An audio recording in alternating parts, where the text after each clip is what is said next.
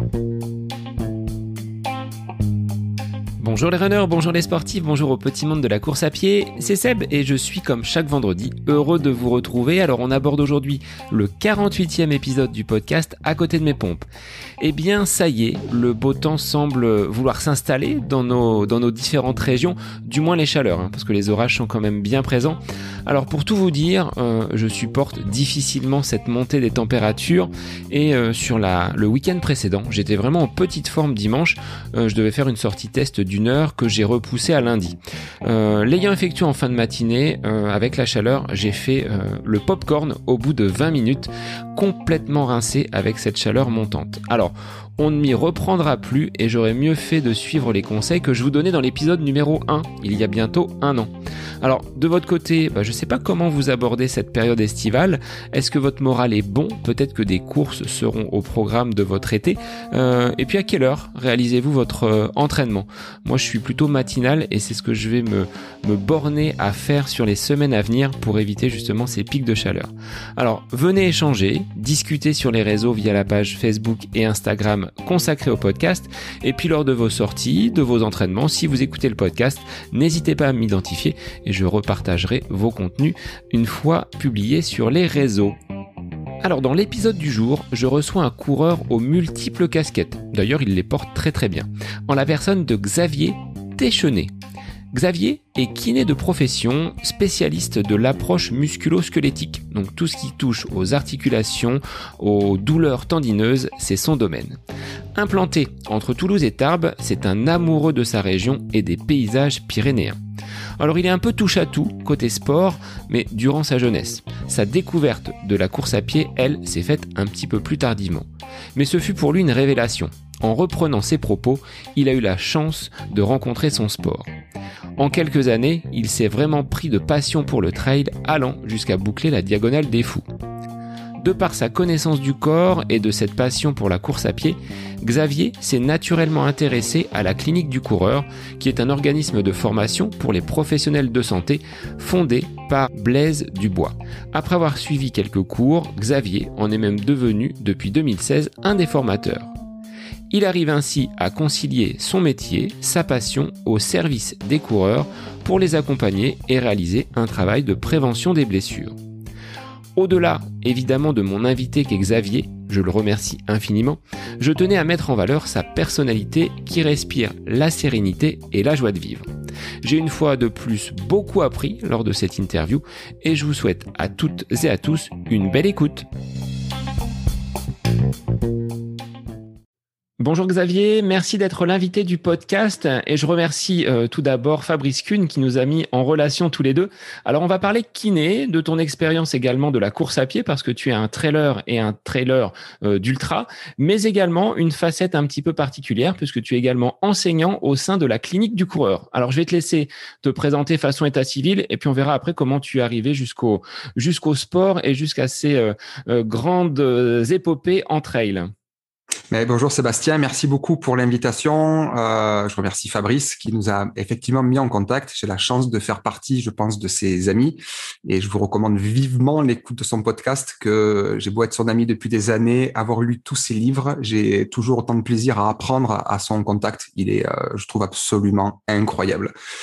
Euh, moi, je m'appelle Xavier Téchenet, j'ai 39 ans, je passe la quarantaine euh, là dans quelques mois euh, avec beaucoup d'entrain et beaucoup de chance d'être en santé et ce qui me permet, en plus de mon métier de kiné, ben, de pouvoir courir, comme tu l'as dit. J'ai la chance d'avoir un corps qui me permet de me déplacer à plat et en montagne, euh, sans grande performance, mais par contre avec énormément de plaisir.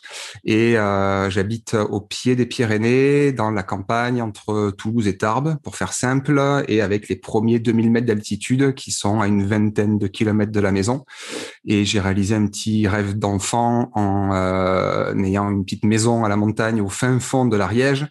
Euh, je suis papa de deux enfants, euh, Margot et Aubin, qui ont euh, bientôt 11 ans et 13 ans à la fin de l'année pour les deux, qui sont sportifs aussi, un peu victimes du Covid là, avec une diminution de la pratique sportive. C'est un sacré souci. J'espère qu'on aura le temps de reparler de l'intérêt de l'activité euh, sportive pour tout le monde et surtout pour les pour les loulous.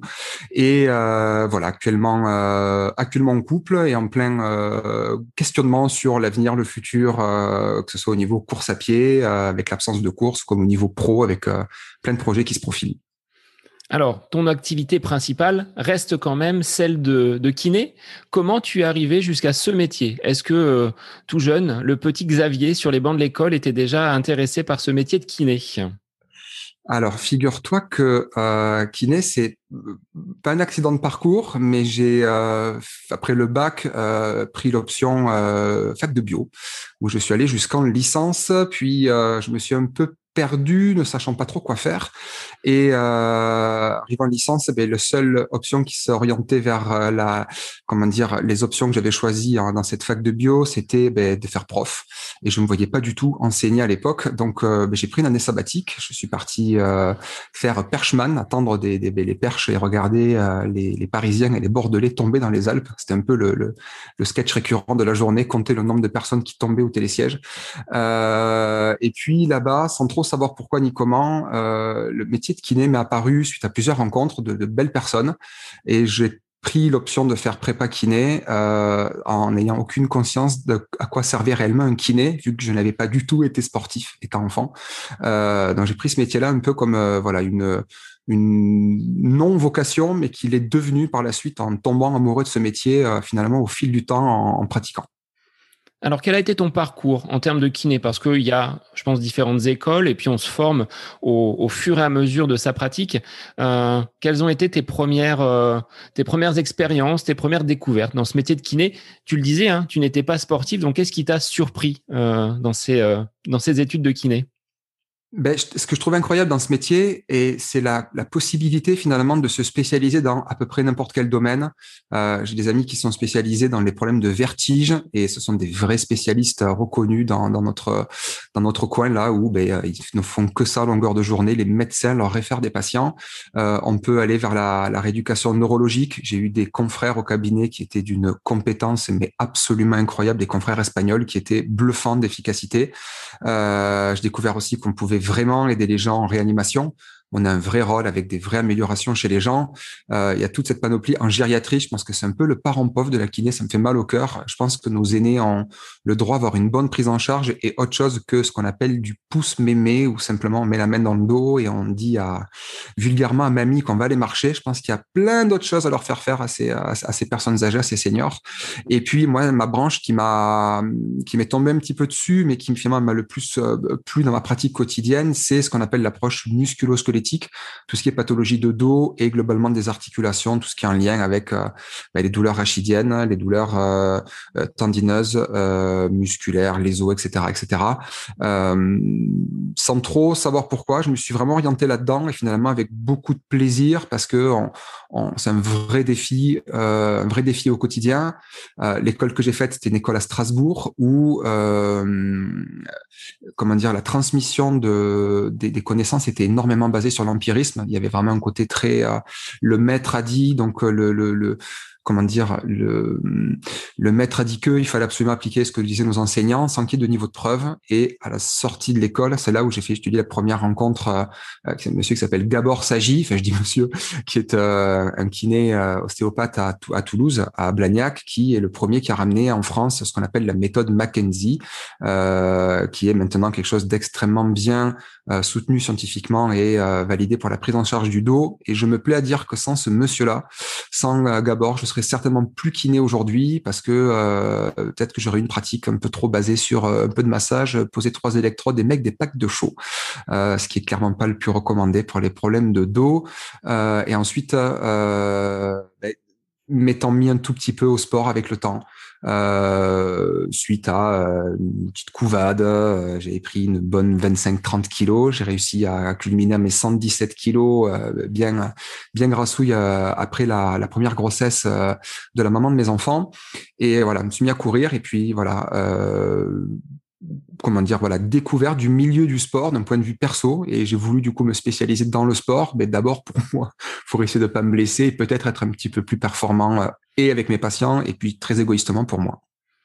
Aujourd'hui, dans ton cabinet, tu reçois euh, combien de, sportifs? En termes de pourcentage, les sportifs viennent te voir, euh, ça représente combien de, de pourcents dans, ton, dans ta clientèle, dans ta patientèle? Alors, dans ma patientèle, on pourrait dire clientèle, on pourrait avoir un débat là-dessus. Euh, dans ma patientèle, je dois avoir, je dirais, 30% de patients qui sont vraiment sportifs. Je dois avoir 40% de gens qui ont euh, des pathologies persistantes au niveau du dos, des gens qui sont en chronicité au niveau du dos et que je me plais énormément à faire bouger.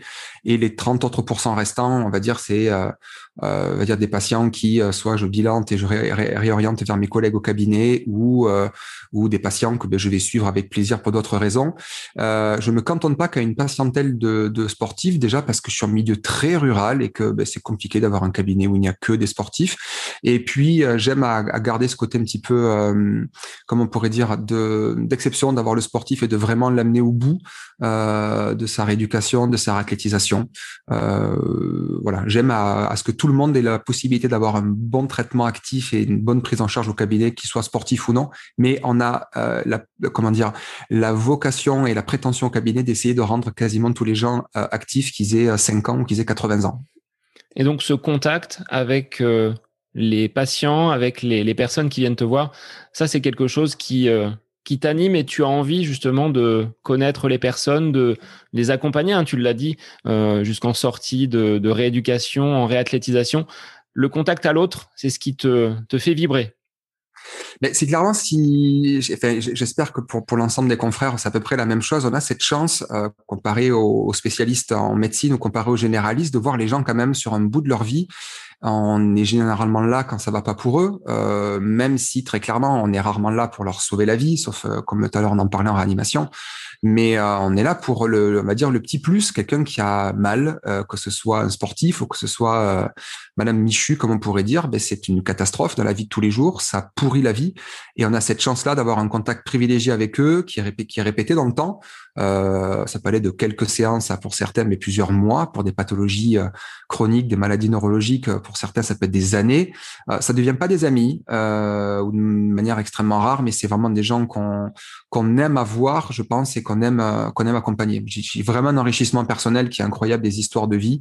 Puis les gens ont toujours quelque chose. nous, on est là pour leur transmettre un peu de trucs, mais on apprend toujours des gens, même des gens parfois un peu, va dire un, un peu plus pénibles au quotidien, on peut dire. Je pense qu'on en voit tous. Ça représente combien de combien de temps ton amplitude horaire au cabinet parce qu'on va voir que tu as d'autres euh, activités en parallèle et tu me le disais en off, tu as euh, de multiples agendas à gérer. Alors ta présence au cabinet euh, en termes d'horaire, ça représente sur un, volume, on va dire normal, combien de combien d'heures? Ah, je travaillais beaucoup moins qu'à une époque au cabinet, justement parce que je me suis diversifié. je pense qu'actuellement, je dois être entre euh, je suis à moins de 40 heures par semaine. Je pense que je suis entre 35 et 40 heures. J'ai euh, une double activité au cabinet qui est domicile. Je me déplace beaucoup à domicile. J'adore ça. Le coin par chez nous est super beau. Il y a vu, dès qu'il n'y a pas trop de nuages, on a vu sur les Pyrénées euh, toute la chaîne ariégeoise. donc, euh, je vois le pic du midi de Bigorre de, de, de, mes domiciles. Donc, je serais bête de me priver de ça. Et puis après, j'ai, ouais, je pense aller entre 35 et 40 heures maximum par semaine cumulées entre domicile et domicile et, et cabinet bien moins qu'à une époque où je faisais mes 60 heures comme tout kiné euh, qu'il a fait un jour dans sa vie, je pense. Euh, maintenant, je travaille sur, on va dire, trois grosses journées et demie par semaine justement parce que j'ai développé euh, ben, les cours à la clinique du coureur. On va, on, va y revenir après où je suis enseignant. Ça me prend du temps de, préparation de ces cours-là, d'organisation de cours. Là, j'ai eu la, chance de pouvoir organiser des cours euh, en, outre-mer et j'y retourne. Euh, là, on ouvre les cours pour cet été en Guadeloupe et en Martinique. J'ai aussi une casquette de coach. Que j'avais bien développé à une époque, que j'ai calmé pour des raisons perso, que j'ai reprise il y a pas longtemps avec quelques athlètes que je que je suis, j'accompagne. Donc c'est aussi du temps. Euh, ça que je fais en hors cabinet, hein, c'est sur mes sur mon temps, on va dire euh, libre, même bien que ce soit un temps de travail. Mais ça c'est une autre casquette et un vrai plaisir que d'accompagner des coureurs de tout niveau euh, à leurs objectifs ou simplement à les aider à développer de la VMA, développer de la puissance ou les accompagner un peu dans leur info. Et euh, j'ai aussi avec euh, une consoeur euh, que je salue, Anne-Hélène, euh, en fait, elle, elle a développé un réseau qui s'appelle le réseau PEPS, donc c'est un label, PEPS pour personnel en pleine santé, et on fait de la prévention en entreprise euh, de manière individuelle. Donc on n'apprend pas les gens, aux gens pardon, à soulever des poids. Par contre, on essaie de les éduquer pour qu'ils soient capables d'écouter les petits signaux parfois qu'envoie le corps, euh, surtout actuellement télétravail, qui est bien bien compliqué pour la plupart des, salariés, euh, mais justement pour les amener être le plus autonome possible et ne pas avoir à tomber dans la chronicité ou devoir à consulter pour euh, pour tout ça. Alors justement, les motifs de consultation. Tu disais tout à l'heure, les gens viennent me voir bien souvent quand ça va mal. Est-ce que c'est vraiment le cas? Euh, Alors si on prend le volet coureur, euh, sujet du podcast, est-ce que les coureurs viennent vraiment quand ils sont blessés et tu es le, le sauveur? Ou est-ce qu'on peut peut-être anticiper et s'il y a un petit signe justement avant coureur, venir consulter son, son kiné? Alors ça c'est une une, une super question. Euh, en fait il y a quelques il y a quelques années je dirais jusqu'à il y a encore trois ans euh, j'avais eu pour pour mission et pour envie puis pour surtout pour développer mon expertise hein, il y avait un petit côté égoïste là-dedans de d'aller euh, analyser tous les coureurs du club de trail dans lequel j'étais puis dans lequel je suis toujours les irréductibles bipèdes à Caser-sur-Garonne et donc je pense qu'il y a une 150 coureurs qui ont dû passer sur mon tapis à peu près en cumulé en analyse chez des gens non blessés. Justement, le but, c'était de les voir euh, avant. Et est-ce qu'il y avait certains conseils qu'on pouvait dégager pour peut-être aller vers une diminution de ce risque de blessure, que ce soit par la biomécanique de course, que ce soit par la cadence de pas, que ce soit peut-être par le chaussage, euh, ou simplement par le volume d'entraînement qui était peut-être inapproprié. C'est un peu le danger du club. Euh, des fois que de vouloir suivre un rythme qui n'est pas le sien, que ce soit en sortie longue, que ce soit en fractionné, ou ben, c'est toujours embêtant d'être dans les derniers, donc les gens forcent. Peut-être que les gens se blessent. Euh, actuellement, j'ai beaucoup moins le temps de faire ce côté euh, préventif, donc je garde encore une euh, quelques créneaux par semaine pour ça, mais je prends quand même beaucoup plus de plaisir à être là pour le coureur qui est blessé et qui lui a une vraie urgence. C'est qu'un coureur qui ne peut pas courir, c'est un coureur qui est triste. Et il y a rien de plus catastrophique. Tu en conviendras qu'un coureur, quand t'es coureur, que tu peux pas courir parce que tu as un tendon qui fume, parce que tu as un genou qui couine, parce que ben, tu as mal depuis des semaines. Euh, souvent, souvent des conflits à la maison quand tu peux pas courir. Il faut il faut y aller parce que sinon tu tu, tu le vis nettement moins bien. Oui, j'ai un peu tendance à être comme ça. S'il y a un petit bobo, à être exécrable, et mon épouse euh, Céline me dit, mais va donc courir, ça ira mieux après. Euh, donc je limite, elle te fait lasser, ouais. Voilà. Donc euh, limite, elle met les chaussures devant la porte et, euh, et allons-y. Mais moi, je serais plus de cette tendance-là. Dès qu'il y a un petit signe, d'aller voir soit un ostéo, soit un kiné mais parfois le parcours de soins euh, dans notre cher pays, c'est un petit peu compliqué. Si je vais voir mon médecin généraliste et lui demander des, des séances de kiné, il va pas forcément adhérer. Est-ce qu'on peut euh, librement venir voir son kiné pour un simple conseil avant d'entramer un, traitement de fond, je dirais? Alors très clairement dans les euh, comment dire dans les euh, les kinés sont habilités à faire de la prévention. Donc, c'est dans notre décret de compétences. Euh, on est habilité à faire ça. Après, je vais évidemment prêcher pour ma paroisse et je vais conseiller à euh, n'importe quel coureur d'aller voir un professionnel qui soit ostéopathe, qui soit kiné, qui soit podologue, qui soit médecin, des gens qui soient formés, euh, je vais dire par la clinique du coureur ou par d'autres formations formées à la course à pied. Je pense que quelqu'un qui a suivi un cursus sur les préventions et traitements des blessures en course à pied, théoriquement, doit être meilleur que quelqu'un qui n'a fait aucune formation. Évidemment, je suis plus qu'un fervent partisan des recommandations de la clinique du coureur. Donc, euh, sur le site internet de, de, la clinique du coureur, on peut trouver tous les praticiens qui ont été formés euh, et clairement se rapprocher de gens, voilà, qui savent de quoi ils parlent par rapport à ça. Euh, les gens peuvent venir, que ce soit en préventif ou que ce soit dès l'apparition des bobos. Euh, très souvent, on, est surpris. En fait, c'est énormément de fois, en fait, les gens viennent au, passent la porte du cabinet. En fait, leur problème, c'est plus un problème, une erreur d'entraînement. Ils ont fait trop vite, trop fort, trop tôt. Ils n'ont juste pas écouté les, les, les, signaux de leur corps, ou alors ils ont couru en étant fatigués. Et puis, on peut partir à la recherche de 50 000 euh, possibilités, que ce soit les chaussures, que ce soit la façon de courir, que ce soit un genou soi-disant pas aligné ou un bassin qui est pas complètement droit en fait, quand on creuse, et on a un bel outil aujourd'hui qui s'appelle Strava. Et euh, Strava, c'est un peu le, le, le qu'il y avait dans la classe euh, en CM1 ou en CM2 qui racontait tout à tout le monde.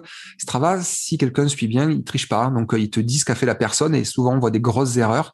Et on, aime à dire que 80% des coureurs se blessent à cause de, leur, de leurs erreurs d'entraînement et voilà, je pense qu'une grosse partie du boulot vient de là. Les gens peuvent spontanément aller voir un professionnel et il y a largement de quoi les aider, même sans passer par le médecin. Mais pour la partie kiné, par contre, s'ils veulent être remboursés, il faut passer par la case ordonnance du doc. Et qu'est-ce que tu vois comme euh, blessures récurrentes Des tendinites, des entorses, mal euh, au genou sous diverses euh, façons, mais qu'est-ce qui ressort? Est-ce que ça fait mal au dos? Toi qui es spécialiste dans les troubles donc musculo-squelettiques, est-ce que courir accentue le mal de dos? Ah, ou l'usure du squelette, plus généralement? Ah, alors, euh, aujourd'hui, dans la littérature scientifique, il n'y a absolument rien qui pourrait soutenir cette euh, croyance populaire que la course à pied, ça tasse. Comme on dit que ça fait mal au dos ou autre. Euh, et, juste une anecdote en passant, ce matin, monsieur, un ancien policier à, la retraite, monsieur Génial, terrorisé à l'idée de reprendre la course à pied. Ça fait, je, crois qu'il m'a dit, euh, euh, j'ai plus souvenir si ça fait 7 ans ou 11 ans qu'il ne court plus. Euh, ce matin, c'était sa première reprise de footing sur le tapis. Il a fait, c'était un peu gourmand, 7 fois, une minute il a trottiné à 8 à l'heure, une minute il a marché à 4 km heure 7 fois. Et j'aurais dû filmer sa tête, mais on n'a pas le droit d'un point de vue des réglementations là, de, de des protections des données. Le sourire de ce gars qui a 65 ans, qui a pas couru depuis plusieurs années, juste en ayant trottiné. Euh, un, un, bonheur, euh, un bonheur absolu. Et c'est un monsieur qui vient pour un problème de dos. Et je lui dis que le meilleur médicament pour son dos était certainement la course à pied. Euh, Aujourd'hui, on a même des études qui montrent que les coureurs ont des dos euh, avec des disques, donc qui sont un petit peu les amortisseurs qui entre les, les, les corps vertébraux, entre les corps des vertèbres. Euh, ces disques-là, en fait, au contraire, chez les coureurs, auraient tendance à être plus épais chez les coureurs qui courent au-delà de 40 km par rapport à ceux qui courent un peu moins, et en tout cas des disques beaucoup plus épais que les sédentaires absolus. Euh, alors, c'est des études qui ne montrent pas dans le temps si les disques se sont épaissis, mais à un instant donné, les coureurs euh, ont des disques plus épais que les sédentaires. Donc on ne peut pas dire que ça tasse. Et euh, on sait aujourd'hui qu'une grosse partie de la de l'arthrose entre guillemets même du dos est plutôt génétique qu'autre chose. Mais l'arthrose en elle-même ne doit pas être du tout le frein euh, d'une pratique de la course à pied. Au contraire, en, étant bête et pragmatique, ça fait 5 millions d'années qu'on est des bipèdes. On sait qu'on a commencé à chasser certainement et à sortir de la savane il y a à peu près 3-4 millions d'années. on s'est développé et on s'est démarqué du reste des mammifères en grande partie parce qu'on a des capacités d'endurance exceptionnelles. Euh, Born to Run, le bouquin en parle extrêmement bien. Euh, plein de chercheurs comme Lieberman, Bramble, tout ça ont, développé ces thèses à ce sujet. Aujourd'hui, ça fait l'unanimité totale. On est fait pour courir et euh, c'est le meilleur médicament au monde pour le dos, c'est de courir. Clairement. Et pour les gens, là tu l'évoquais tout à l'heure, qui sont en télétravail, euh, le mouvement, ça reste quand même la meilleure des choses pour éviter ces, euh, ces troubles liés à une posture peut-être un peu trop euh, assise et trop sédentaire. Ah, c'est une très bonne question la posture et je t'avoue que je suis, très content que maintenant quand même c'est comment dire ces ces données là c'est des conseils qu'on peut donner que ça soit en en kiné, même j'entends quand même de plus en plus, ça me rassure beaucoup d'ostéo, être beaucoup plus rassurant là-dessus. Euh, il n'y a pas réellement de bonne posture. C'est-à-dire qu'on a tendance à vouloir à ce que les gens ils aient un balai dans les fesses, qui tiennent extrêmement droit, avec un regard à 30 degrés sur l'écran, avec les mains bien placées. Il y a plein de théories sur l'ergonomie en fait qui sont très jolies en photo, qui sont très jolies quand euh, on va dans un salon euh, de l'ergonomie et du poste de travail en réalité, ben non, on soigne pas des, des mannequins, on soigne pas des, euh, on ne fait pas de la prévention, on va dire chez des chez des photos, on soigne des gens. Et puis quand tu, sais comme moi, quand tu passes euh, que ça soit de deux heures au cinéma, que ce soit une heure derrière ton écran ou là dans le podcast, on va passer une bonne trentaine de fois à osciller à droite à gauche parce qu'on est inconfortable à rester immobile. Et je pique la phrase à un, un, Canadien qui est, qui est chiropracteur et qui est physio, Greg Lehman, qui dit la meilleure posture, c'est la prochaine. Euh, c'est en fait c'est qu'il faut constamment bouger. En fait, il n'y a pas vraiment de raison d'éduquer les gens à une bonne façon de se tenir. Par contre, il faut absolument leur expliquer qu'ils doivent pas rester immobiles. Et je pense par contre que le télétravail pose un énorme souci, c'est que les gens ils culpabilisent d'être à la maison et pas au boulot. Il y a moins de relations sociales et donc les gens restent beaucoup plus longtemps assis. C'est-à-dire que le temps de pause avant qui était le café, la photocopieuse ou autre, mais maintenant c'est un coup de téléphone en plus ou WhatsApp ou ce que tu veux, Snapchat ou autre, tout en restant assis sans bouger. C'est dans les entretiens que j'ai avec les salariés, c'est le gros souci, c'est qu'ils se lèvent dix fois moins qu'avant, quoi. Et c'est, je pense, là, une exagération de la sédentarité qui est catastrophique. Bien plus qu'un quelconque problème de posture, soyons pragmatiques. Et est-ce que tu as constaté dans tes euh, patients au cabinet une augmentation de ces troubles liés à des douleurs euh, avec cet épisode de, Covid, de pandémie? Des gens qui peut-être étaient sédentaires et se sont mis euh, très rapidement à des activités sportives peut-être trop importantes justement pour leur on va dire, enveloppe corporelle, et puis des personnes qui souffrent justement de ce télétravail avec euh, du stress qui provoque peut-être des, euh, douleurs périphériques.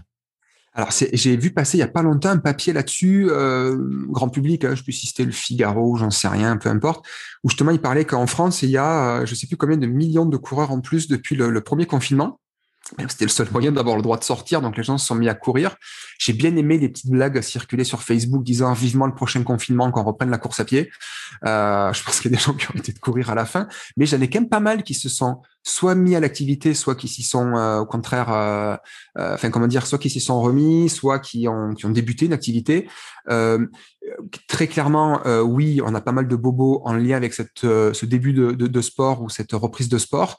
par contre, moi, ce qui m'embête, c'est des gens qui n'avaient jamais eu de pépin de leur vie, qui déclenchent des soucis, surtout au niveau d'eau. Je parlais pour les gens qui sont en télétravail, ça m'inquiète un peu parce que des gens qui ont aucune visibilité de quand est-ce qu'ils retourneront au bureau. Je suis vraiment très embêté. J'ai pas tenu de chiffres, ça aurait été vraiment intéressant de faire ça. Euh, faudrait voir l'incidence des, des, arrêts de maladie pour le, mal de dos avec la, la, Sécu. Mais euh, j'ai pas de chiffre là-dessus, mais j'ai quand même un sentiment qu'il y a pas mal de gens qui n'avaient jamais eu de problème de leur vie, qui ont commencé à déclencher des petits troubles au niveau du dos, euh, certains au niveau du genou quand ils ont repris la course à pied.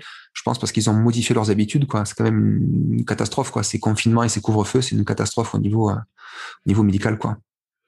Alors Xavier, avant de basculer sur euh, cette casquette que tu as au niveau de la clinique du coureur, revenons un petit peu sur ton parcours de, sportif, parce qu'on s'est laissé un petit peu emporter par nos, par nos échanges, ce qui est euh, de toute façon très honorable et c'est le but du podcast, hein, de laisser la parole à l'invité. Tu disais t'être mis à la course à pied après une légère couvade où tu avais atteint donc un, un poids assez, assez important. Est-ce que déjà étant jeune, le sport, c'était quelque chose que tu pratiquais ou absolument pas? Alors, petit, j'étais un, un, un, touche-à-tout. J'ai fait du golf, du rugby, j'ai fait euh, tous les sports qui passaient pas très loin de la maison. Je crois que j'ai jamais fini une année scolaire complète de sport. Euh, je ne me tenais absolument à rien, au grand désespoir de, de mes parents, surtout de mon père qui était rugbyman. J'ai une famille de rugbyman. J'étais beaucoup trop mauvais, puis j'aimais pas les coups, donc c'était pas pas du tout pour moi. Euh, je crois que je me suis jamais tenu à rien, mais toujours un goût de toucher un petit peu à tout. Je faisais beaucoup de vélo, gamin, euh, surtout l'été, en période de Tour de France. Je faisais beaucoup de tennis pendant Roland Garros j'avais un peu ce côté, euh, je voyais un truc à la télé, je voulais le faire, mais sans jamais m'y tenir. Et par contre, voilà, j'avais un, un, un, je vais dire un vice qui n'en est pas un, qui était un plaisir et qui l'est encore un peu aujourd'hui, qui était de d'être un geek. Avant qu'on appelle ça des geeks, donc j'étais un gros passionné de jeux vidéo. Je suis encore un peu aujourd'hui, avec quand même une nette diminution ces derniers mois par manque de temps et je préfère dormir que de jouer jusqu'à 2 heures du matin. Mais euh, petit, voilà, je touchais à tout, mais j'ai jamais été euh, ni coureur ni euh, ni un grand sportif. J'aimais le sport, mais sans avoir les contraintes du sport je pense que la course à pied pour ça m'a plu, c'est que tu n'as pas d'obligation d'aller en club, tu n'as pas d'obligation. Dès que tu as un quart d'heure, une demi-heure, une heure, deux heures, tu mets tes chaussures, tu peux y aller. C'est le, le, côté pratique et c'est pour ça, je pense que je me suis mis à la course à pied, surtout euh, pour, pour la petite histoire, c'est qu'un matin, je me suis pesé. C'est ce que j'allais te euh, demander. Quel a été le, le facteur déclenchant et est-ce que tu te souviens de, ton, euh, de ta première sortie? Je me souviens le jour où je me suis mis à courir, c'était un, ça devait être un matin. Euh, je me rappelle juste du geste de monter sur la balance et d'avoir besoin de pousser mon ventre pour regarder les chiffres sur la balance. Là, je me suis dit, peut-être falloir faire quelque chose. Euh, il y avait un peu plus de trois chiffres. Euh, et là, je me suis dit, peut-être pas mal quand même de mettre à courir. J'ai mis mes plus grosses chaussures qui traînaient dans mon, dans mon, dans mon placard. Ces chaussures-là avaient servi, je crois, trois, quatre fois dans mon premier semi-marathon où j'avais fait un honorable 2h38 à Strasbourg quand j'étais à l'école de kiné. J'avais fini troisième avant-dernier du semi-marathon de Strasbourg. Une catastrophe. J'avais fini les genoux euh, complètement allumés par manque d'entraînement et je suis parti courir, je crois, une dizaine de minutes et j'avais l'impression d'avoir fait mon premier marathon.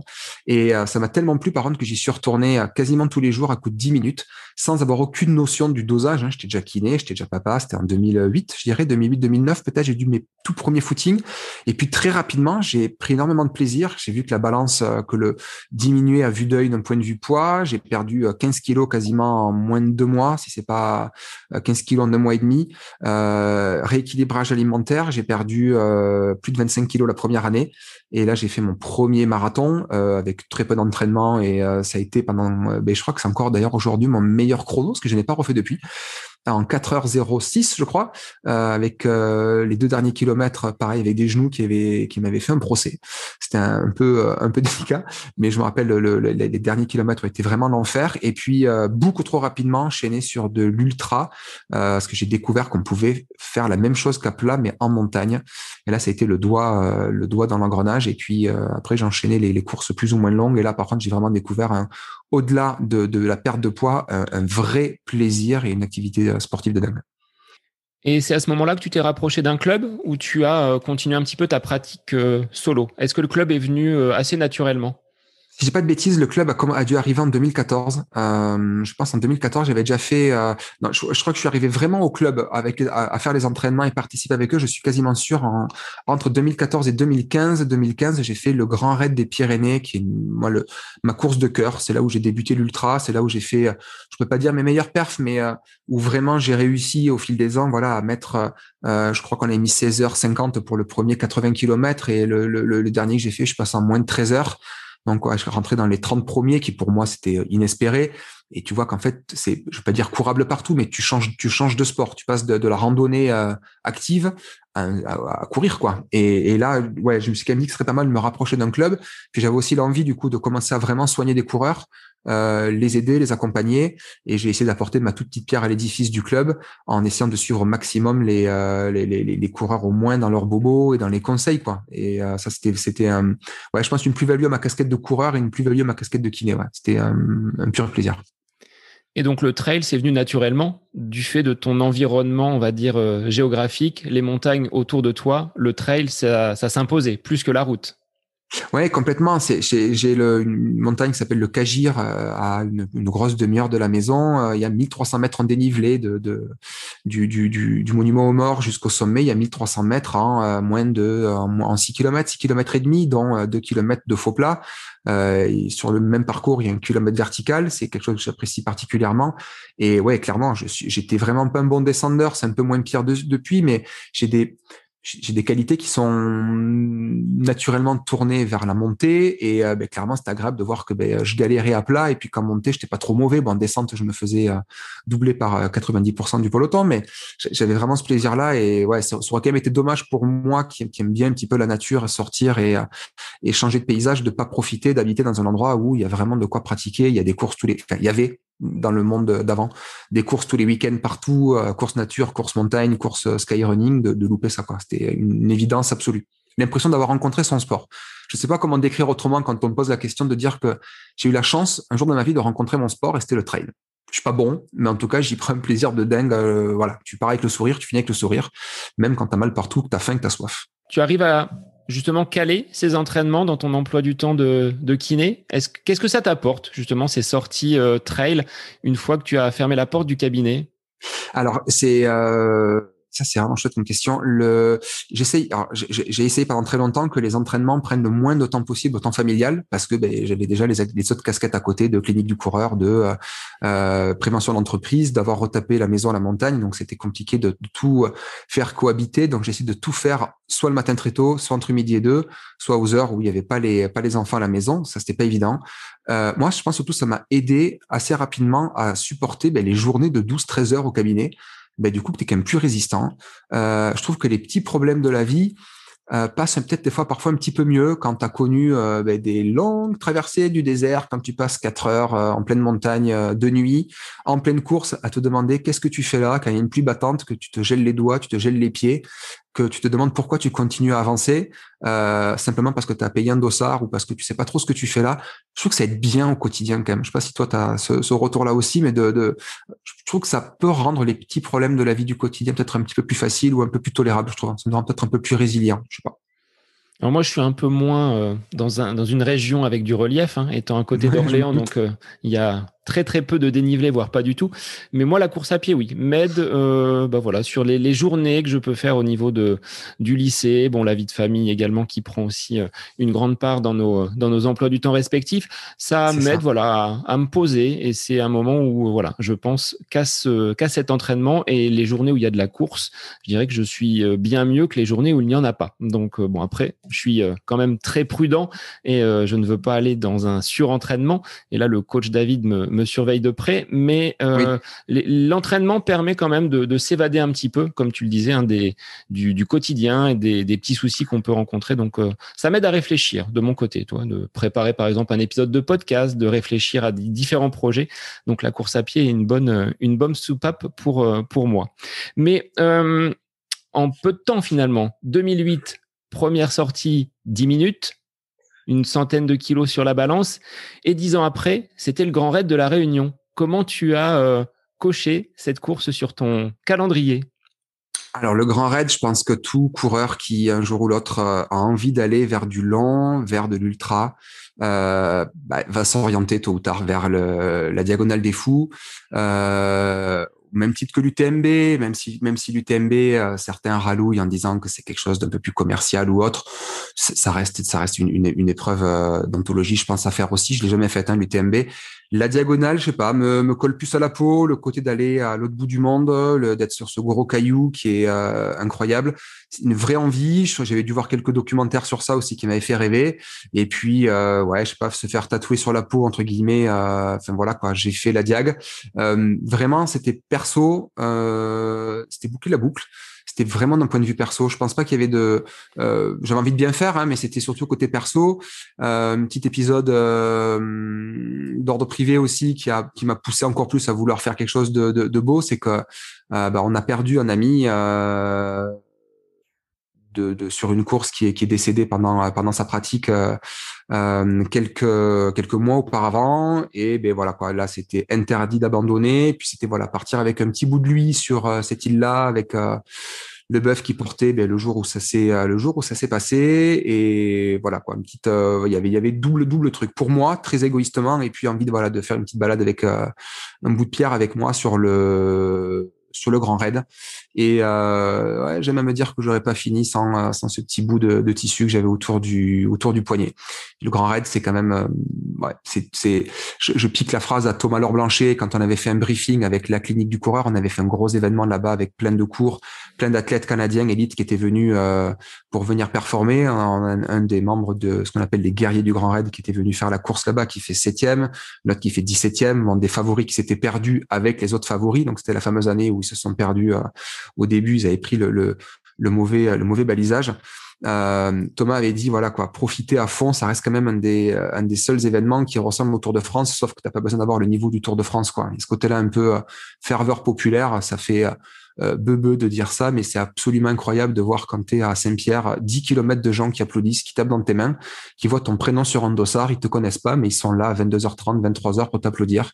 Sur le parcours des dames qui font trois jours sans dormir avec leur euh, cafetière pour te filer un petit peu d'eau chaude, du sucre et avec un sourire gratuit. Et elles attendent, je ne veux pas dire l'année pour ça, mais je n'ai jamais vu ça nulle part ailleurs que sur cette île. Tu as des gens qui attendent ça toute l'année et qui te donnent tout leur amour possible. C'est, euh, c'est bluffant. Ça reste ta course, on va dire référence, celle sur laquelle tu as pris le, plus de plaisir?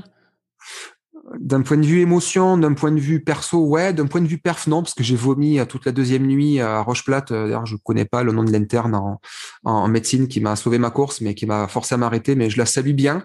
Euh, elle m'avait bien menacé, elle avait bien fait parce que sinon, je serais reparti en très mauvais état. Mais ouais, d'un point de vue émotion perso, je, je vois pas qu'est-ce qui, qu'est-ce que euh, je vois pas ce que le trail pourrait m'apporter de, là de plus que ça. C'était parfait, même si j'ai pas fait la perf que j'aurais voulu. Euh, je comptais vraiment faire mieux, mais c'était d'un point de vue perso, je peux pas faire plus d'émotions que, que, que vivre ça. Ouais, je vois pas comment. J'en ferai d'autres, hein, mais ouais, c'est ça serait compliqué de faire plus à l'heure actuelle, d'imaginer euh, mieux ou autrement. Quelles seraient ces autres courses qui pourraient justement t'intéresser? Est-ce qu'on ah. est dans le dans la performance ou dans le plutôt dans le plaisir? Hmm. Alors, euh, très clairement, j'ai très envie, quand j'aurai un peu plus de temps, de reprendre euh, très fort l'entraînement en trail pour aller essayer euh, d'aller m'arracher les boyaux sur des courses de 30 à 40, 50 kilomètres ou en ayant des, qualités athlétiques développées au maximum, moi ça ira pas très haut, mais d'essayer de courir partout et de faire vraiment au mieux, d'être vraiment à la limite de, lâcher à tout moment. ça, ça serait vraiment un bel objectif de voilà de rattaquer du les 40 jusqu'à 60, mais de faire ça à fond, vraiment d'arriver à entraîner bien au niveau euh, au niveau du poids, donc suivre les conseils de Fabrice pour le pour l'affûtage, euh, d'essayer de, de, de s'entraîner à fond, de faire du renforcement musculaire, arriver vraiment prêt. Après, d'un point de vue très long, euh, ouais, l'UTMB, j'aimerais bien le cocher un jour. J'ai été inscrit pour la TDS, euh, donc à l'UTMB là cette année, mais malheureusement, je vais pas pouvoir y aller euh, euh, comme je l'aurais souhaité. Euh, je rêve de faire la Western State. C'est vraiment, ça fait deux ans que je loupe le tirage au sort. Donc chaque année, je coche une course dans mon calendrier, comme les Templiers ou autres, pour aller gratter à mon droit de m'inscrire à la Western. J'avoue que, puis si j'arrive pas à faire la Western, j'irai faire la Leadville euh, ou j'irai faire peut-être la, bah, Rock. C'est compliqué d'un point de vue tirage au sort, mais euh, d'aller choper une course américaine, je pense que là-bas ils ont une autre vision, peut-être un peu moins, euh, comment on peut dire, euh, merchandising du trail qui me, me plaît, un petit côté retour à l'essentiel, euh, où tu vois des gars, euh, je veux pas dire ils sont tous à la Anton Kuprika, mais euh, voilà le côté un peu, on s'en fout, on prend deux gourdes à la main, on fait 160 bornes avec la famille qui suit en pick-up, quoi. Un petit côté qui me, je sais pas, je pense qu'il y a un truc à aller chercher là-bas d'un point de vue perso aussi. Donc plutôt l'aventure et euh, cet esprit du trail que tu euh, que tu recherches à travers ces, euh, ces, prochains défis. Alors tu disais justement une bonne préparation. Quand on est kiné, formateur à la clinique du coureur, est-ce qu'on est épargné par les bobos, les petits traumatismes que tout coureur doit doit rencontrer dans son expérience et dans sa pratique? Alors moi, j'ai le, je, pense sincèrement que une grosse partie des blessures, il y a aussi un gros facteur génétique. Je pense qu'il y a des gens qui font n'importe quoi, qui se blessent jamais ou peu, des gens qui font tout comme il faut et qui se blessent tout le temps. Je pense qu'on n'est pas tous égaux. Euh, je pense que je fais partie des chanceux. Et très franchement, je, je, je, je, je me, j'ai toujours un pet de travers, j'ai toujours un truc qui va pas, une douleur au pied, une douleur au tendon, une douleur au genou. Deux jours avant une course, je suis au bord de l'abandon parce que j'ai tout qui siffle, tout qui s'allume de partout. Je pense que c'est comme ça que je me prépare psychologiquement. J'ai quand même la chance de pas avoir eu de gros, gros bobos, si ce n'est une pubalgie euh, euh, qui, qui m'a traîné pendant, de, de, de, pendant quelques années et que j'ai dû, euh, dû faire opérer. Franchement, euh, malgré des fois des, des planifications d'entraînement qui sont pas optimales et que je ne conseillerais pas à mes coureurs, j'ai de la chance. Donc de ce côté-là, plutôt plutôt préservé. Après, ouais, je suis très chanceux. Très honnêtement, par rapport à ce que je fais, euh, je fais 25 km avec 1000. je crois qu'on a fait plus de 2000 il y a il y a 10 jours en, en Irlande. Ça faisait un bout de mois que j'ai pas mis les pieds en montagne. Euh, voilà, tu reviens avec deux courbatures là où tes collègues euh, mettent euh, une semaine à s'en remettre. Beaucoup de chance. Je pense que j'ai vraiment un gros facteur chance. Alors pour rebondir sur ce qu'on évoquait, hein, ton statut de formateur à la clinique du coureur, comment tu es arrivé à être euh, formateur sur euh, cet organisme qui s'appelle la clinique du coureur? Et est-ce que tu peux euh, bah, nous relater ta, rencontre avec le fondateur Blaise Dubois et ce qu'est finalement la, clinique du coureur? Qu'est-ce qu'on peut y trouver et qu'est-ce que tu viens transmettre? Alors, dans l'ordre, en fait, je suis rentré à la clinique du coureur par justement ben, le biais de, de, de Blaise Dubois. Comment j'ai intégré l'équipe? J'ai indirectement postulé en ayant organisé un cours euh, à Toulouse après avoir vu euh, donc Blaise Dubois en formation à Paris. Euh, si ma mémoire est bonne, ça devait être fin 2015 que j'ai vu que j'ai vu Blaise en, en, formation à Paris. Ça a été une énorme claque au niveau perso. J'y suis allé d'un point de vue extrêmement égoïste, uniquement pour moi faire ce cours. C'était pas du tout pour mes patients, c'était moi et uniquement pour moi pour savoir si je courais bien, à la bonne cadence, avec les bonnes chaussures, la bonne façon de courir, parce que j'avais lu des tonnes de bouquins qui traînaient. Et puis en fait, j'ai juste découvert un, des meilleurs physios. Donc physio, c'est les, les, kinésithérapeutes au Canada, les physiothérapeutes, un des meilleurs euh, kinés physiothérapeutes au, monde que j'ai rencontré. J'en ai quand même rencontré quelques-uns. Un gars avec un, un charisme euh, qui est voilà, tu rentres dans une pièce, tu ne vois que lui, euh, d'une gentillesse folle, d'une disponibilité incroyable, euh, extrêmement intelligent, cultivé. Enfin voilà, c'était le le gros, euh, on va dire coup de foudre pro. Euh, et euh, il m'a mis une grosse claque sur le, la, la, façon d'aborder mon métier. Euh, j'ai eu l'impression d'avoir un petit peu comme quand tu as des Lego, tu peux faire plein de choses avec plein de pièces, et que lui en fait, mais te donner des plan, des pistes un petit peu pour faire un coup un château, un coup un vaisseau spatial, euh, un coup euh, un ranch ou ce que tu veux avec ces pièces de Lego. Euh, et puis voilà, je suis très clairement allé le voir à la fin d'un cours que j'organisais et je lui ai dit j'ai appris que tu cherchais du monde, sache que je suis extrêmement intéressé et il m'a dit je vais pas limiter parce que je fais mal l'accent québécois. Mais il m'a dit, OK, mais on vient déjà de recruter du monde, donc écoute, je mets ton nom sur la petite liste et puis on verra. Et puis, euh, six mois plus tard, euh, il m'appelle le 15 juillet 2016 pour me demander si je veux intégrer l'équipe. Euh, pourquoi moi, je ne sais pas. Euh, pourquoi pas d'autres, euh, je ne sais pas non plus. Et voilà, donc cette chance-là, voilà, d'avoir été, on va dire, tiré au sort et d'avoir gagné au loto pour faire à la fois ma passion et à la fois euh, mon sport, quoi. C'est-à-dire que je rejoignais la course à pied qui me faisait vibrer et mon métier. Donc j'ai réussi à concilier les deux. C'était vraiment un, gros, gros jour de fête. Euh, et puis, euh, pour expliquer un peu ce qu'est la clinique du coureur, c'est un organisme, d'abord de base, c'est un organisme de formation pour les professionnels de la santé qui euh, recommande et conseille et promulgue les meilleurs conseils et les dernières données scientifiques sur la prévention et le traitement euh, ben, des blessures tout simplement en course à pied. Donc avec des actualisations scientifiques qui sont faites de manière mensuelle avec des chercheurs qui euh, tous les mois scrutent tous les petits articles scientifiques et est-ce qu'on doit ou non changer notre pratique au quotidien. C'est voilà. Alors de ton côté, comment tu l'as intégré dans ton euh, dans ton métier de kiné? Parce que tu le disais au début de ta formation, le sport c'était pas du tout dans tes euh, dans tes préoccupations. Tu as eu cette révélation avec euh, bah, ces, ces, débuts en course à pied. Là aujourd'hui, comment tu intègres bah, cette on va dire pédagogie de la clinique du coureur dans tes activités de, de kiné? Alors en fait, ce qui m'a hum, juste avant de faire la clinique du coureur, euh, j'avais fait une formation en kiné du sport avec un organisme euh, bien connu des kinés qui euh, avait pas mal déblayé le chemin déjà sur mon envie d'aller traiter du sportif. Et en plein milieu de cette formation-là, donc j'ai rencontré Blaise à, Paris. Et là, été la grosse claque dans le sens où, en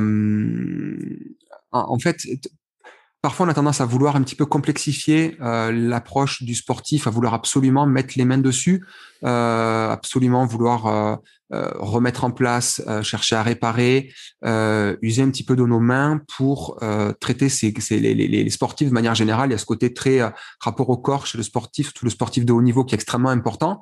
Et puis, quand tu regardes la littérature scientifique, c'est en ça que la clinique du coureur a changé ma, ma vision en fait, on se rend compte que le, niveau de preuve scientifique, il va énormément plus vers l'éducation que euh, vers finalement le fait de toucher, remettre en place ou euh, il y, a rien d'autre à l'heure actuelle finalement que ce côté éducatif qui va être euh, plus efficace que le que le reste à savoir qu'en fait, le, le, c'est le coureur qui se blesse et il a une grande part de responsabilité dans sa blessure. Je parle de, des blessures de ce qu'on appelle de surutilisation, pour les douleurs de genoux, douleurs de tendons, douleurs mécaniques. Je parle pas des entorses, où là c'est du traumatique. Mais sur ces blessures de surutilisation, moi dans mon quotidien, ce que ça m'a complètement changé, c'est d'être totalement acteur dans l'éducation de mon patient. Il expliquait comment de lui-même, déjà, il va pouvoir participer au traitement et qu'est-ce qui peut changer dans son entraînement, dans sa façon de courir, dans sa, dans sa pratique, mais pour euh, éviter la récidive et puis se traiter, quoi. C'est vraiment ce côté éducatif qui m'a complètement changé la vision de mon boulot. Ce que tu disais tout à l'heure sur un patient qui vient de voir, on va peut-être euh, aller explorer diverses raisons, on va dire, euh, physiologiques, euh, musculaires, squelettiques. Et parfois, quand tu mets le doigt sur ce qu'il a pu faire sur les semaines auparavant, bah, tu comprends qu'il a peut-être tiré un peu, un peu trop sur la corde et le, surentraînement était peut-être, était peut-être pas très loin. C'est ce qui ressort finalement. C'est peut-être le bon sens Ouais, en fait, mais c'est le bon sens paysan. C'est que c'est, je crois que c'est une phrase que je répète souvent quand, quand j'enseigne. Euh, parfois, on a tendance à, à, se, à aller chercher un petit peu des, euh, des, des, comment dire, des, des choses qui n'ont pas vraiment de sens avec le, le risque de blessure. Euh, je prends l'exemple tout bête. À un moment donné, si tu perds euh, tes clés, euh, tu peux aller ouvrir le congélateur ou le frigo pour chercher tes clés. Si tu n'as pas oublié là-dedans, c'est possible. Il y a quand même de grandes chances qu'elles soient soit dans tes poches, soit dans ton manteau, soit dans ton sac, soit sur le petit, euh, comme dit Gad Elmaleh, le petit euh, meuble à l'entrée où tu as toujours les, les, vis de Ikea et les clés qui traînent. je pense qu'il faut aller un peu plus à l'essentiel parfois et arrêter d'aller chercher des, des, des raisons obscures ou autres. Euh, clairement, ce travail est un excellent outil pour aller euh, scruter un petit peu les patients et les bêtises qu'ils ont pu faire. Mais euh, en, en, analyse sur tapis, j'aime faire courir tous mes coureurs. D'ailleurs, même les non-coureurs passent tôt ou tard sur mon tapis pour courir. J'ai envie de voir les gens courir. J'ai envie que les gens à 80 ans soient capables de courir s'il faut traverser la route. on peut regarder des tonnes de choses. Euh, extrêmement intéressante, extrêmement pertinente. Mais la règle numéro un que nous, on utilise à la clinique du coureur et à laquelle je suis très fidèle, quelqu'un qui n'a pas de problème, ça ne sert à rien de vouloir le changer. S'il va bien, on change rien. Et je pense qu'on a trop tendance en tant que nous, professionnels de la santé, à absolument vouloir faire que tout le monde ressemble au modèle idéal. Peut-être partir un peu à côté de la question, mais je trouve que c'est important là, ce côté de tout va bien, change rien. C'est, faut féliciter les gens de courir, même si certains courent on va dire, moche. Il y a des gens qui courent en faisant un bruit de mammouth. Des gens qui courent, c'est vilain. Il y a des gens qui courent avec les bras le long du corps. On dirait des Playmobil quand ils courent, mais ils te déposent. T'es au Templier, c'est 60e kilomètre et le mec, il a 16 à l'heure sur le plat, alors qu'il court comme un Playmobil. Laisse-le tranquille plutôt que de vouloir le faire ressembler à Kipchoge ou à Mofara. Alors justement, par rapport à ces euh, bonnes pratiques de la course à pied, il y a eu une grosse tendance sur euh, le minimalisme, sur euh, la foulée médio-pied. Est-ce que euh, quelqu'un qui talonne, euh, tu le disais tout à l'heure, fait euh, beaucoup de bruit en courant, est-ce qu'on va forcément lui conseiller de passer sur l'avant-pied ou en minimaliste? Pas forcément, de ce fait. Alors non, justement, pas forcément. Euh, je j'insiste encore une fois. Si quelqu'un vient au cabinet et que il, court vraiment avec une très très très très forte attaque talon, une cadence de pas extrêmement faible, en dessous de 160 pas par minute, donc à chaque pas qu'il pose au sol, poum poum poum, on compte, on est en dessous de 160 pas par minute. Euh, si vraiment il attaque très fort du talon et surtout qu'il fait beaucoup de bruit euh, quand il court, peut-être qu'on pourrait discuter avec lui quand même d'aller, pourquoi pas augmenter un petit peu sa cadence parce que c'est quelque chose qui est très sécuritaire, qui pose pas de soucis. Puis au pire, s'il échoue à modifier sa cadence, eh il courra comme avant. Et s'il n'était pas blessé, ben en fait, on lui aura rien changé. Ça, c'est quelque chose que je fais assez souvent et que je fais avec beaucoup de confiance parce que ça vaut le coup de tester. Il y a pas mal d'études qui montrent qu'augmenter la cadence, ça permet euh, d'aller améliorer un petit peu l'économie de course. Alors, tu vas pas euh, claquer 2h30 euh, au marathon en modifiant ta cadence, si tu pars de 4 heures au marathon, mais tu peux aller gagner quelques pourcents, aller gratouiller un petit peu en changeant cette cadence. Euh, ensuite, sur la pose du pied au sol, quelqu'un qui n'est pas blessé, euh, peut-être aller chercher un tout petit peu moins de très grosses attaques talons. Euh, je n'ai jamais conseillé à quelqu'un d'aller attaquer plus fort du talon. Donc, je ne conseille pas forcément aux gens de venir poser le pied un peu plus en médio. Donc, le pied, on a du mal à distinguer si c'est le talon ou l'avant du pied qui pose en même temps au sol, euh, pardon, qui pose en premier au sol.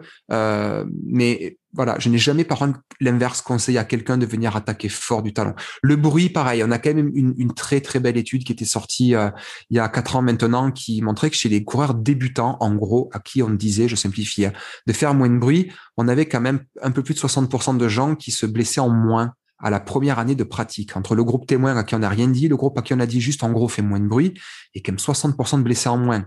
Il y avait des blessés dans les deux groupes, mais quand même le groupe moins de bruit avait moins de blessures. C'est des bons conseils qu'on peut donner avec beaucoup d'assurance et beaucoup de sécurité aux coureurs. Après, aller changer quelqu'un qui n'a aucun problème, je suis embêté. Parce que ils sont dans un schéma de course qui est peut-être pas beau, mais on, est trop gourmand des fois à vouloir absolument changer les gens.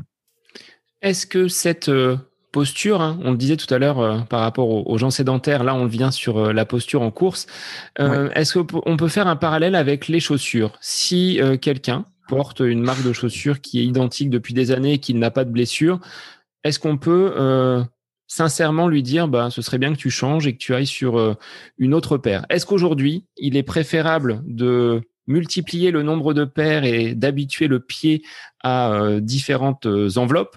Ou est-ce que vaut mieux rester sur sa propre paire de chaussures si c'est celle qui nous convient depuis des années? Il y a une étude qui est sortie il y a quelques années. Malissou, de mémoire, c'est un, gars qui bosse, enfin qui bosse, qui, est un excellent chercheur. en plus, c'est un, super coureur d'ultra aussi, qui en fait montrer qu'avec euh, plusieurs paires de chaussures, a priori, peut-être que les gens pouvaient un petit peu moins se blesser.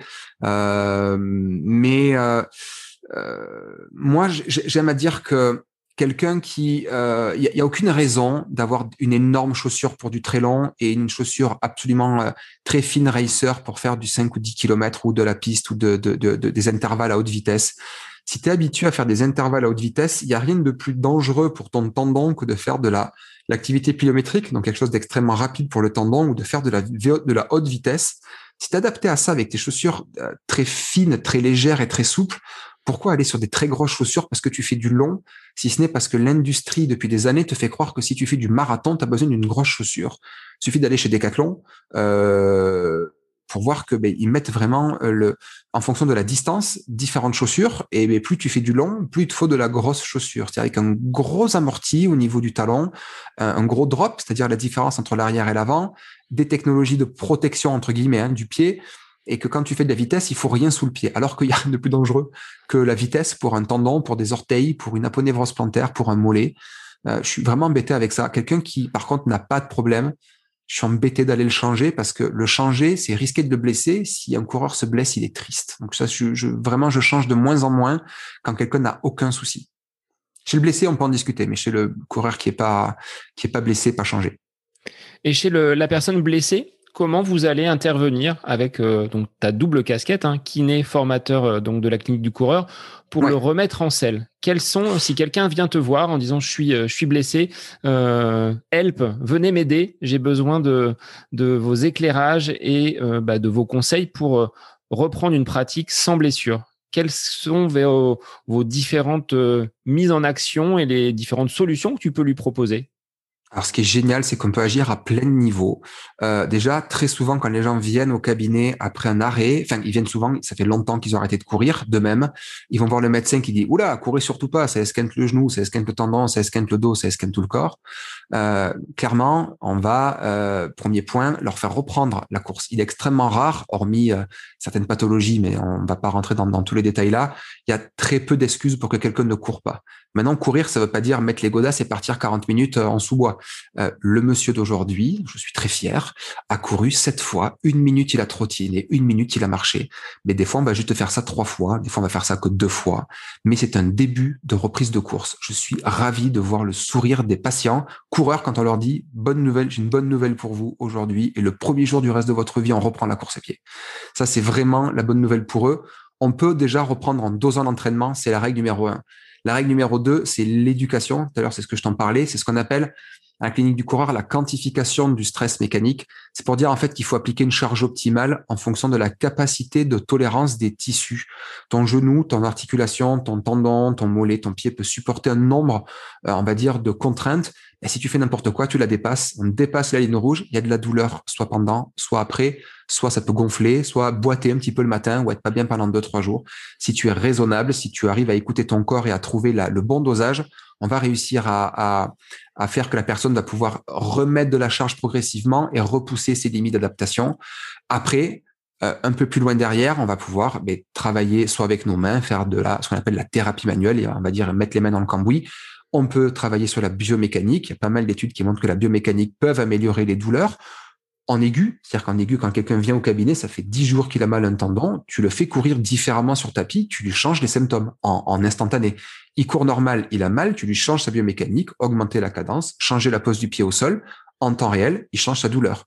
Tu le laisses tout seul, trois semaines après, il a plus de douleur, il recourt exactement comme avant. En aigu, ça peut être un bon médicament d'aller changer cette façon de courir.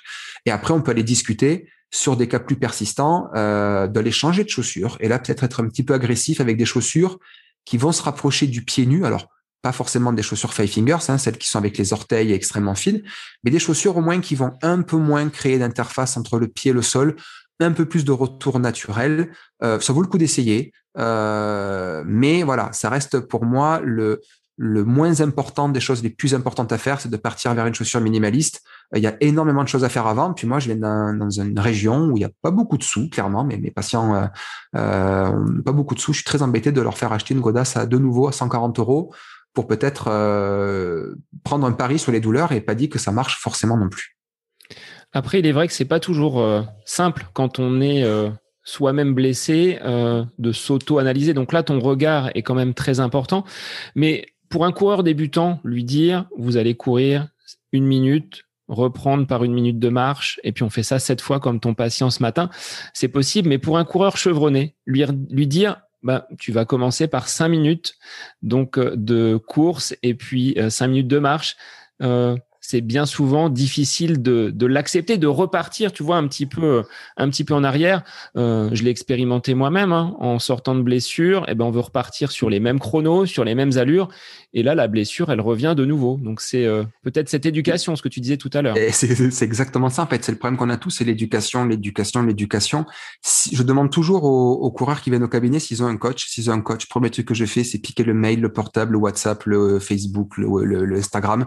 J'envoie un message au coach. Salut, machin, je suis le kiné de ton coureur, nanana. J'aimerais qu'on échange ou que voilà, je te dise euh, ce que je pense. Et à chaque fois, c'est le coach qui valide parce que je suis pas là pour passer au-delà du boulot du coach. Puis surtout que le coureur a énormément confiance dans son coach. On, a cette connaissance en commun qui est, qui est David Goss, euh, à qui on peut passer un, gros coucou, qui est quelqu'un que j'admire énormément d'un point de vue euh, coach et d'un point de vue euh, perso, puis c'est un athlète incroyable. Clairement, il faut absolument que les professionnels de la santé se rapprochent des coachs, parce que le coureur, il paye aussi son coach. Il faut pas lui marcher sur, son, sur ses plates-bandes. Mais j'adore, par contre, échanger avec les coachs et dire, voilà, mais clairement, est-ce que tu penses qu'en ce moment, on pourrait calmer la cote, calmer la vitesse, calmer le volume? Et je te propose d'adapter ça à ça et ça. Qu'en penses-tu?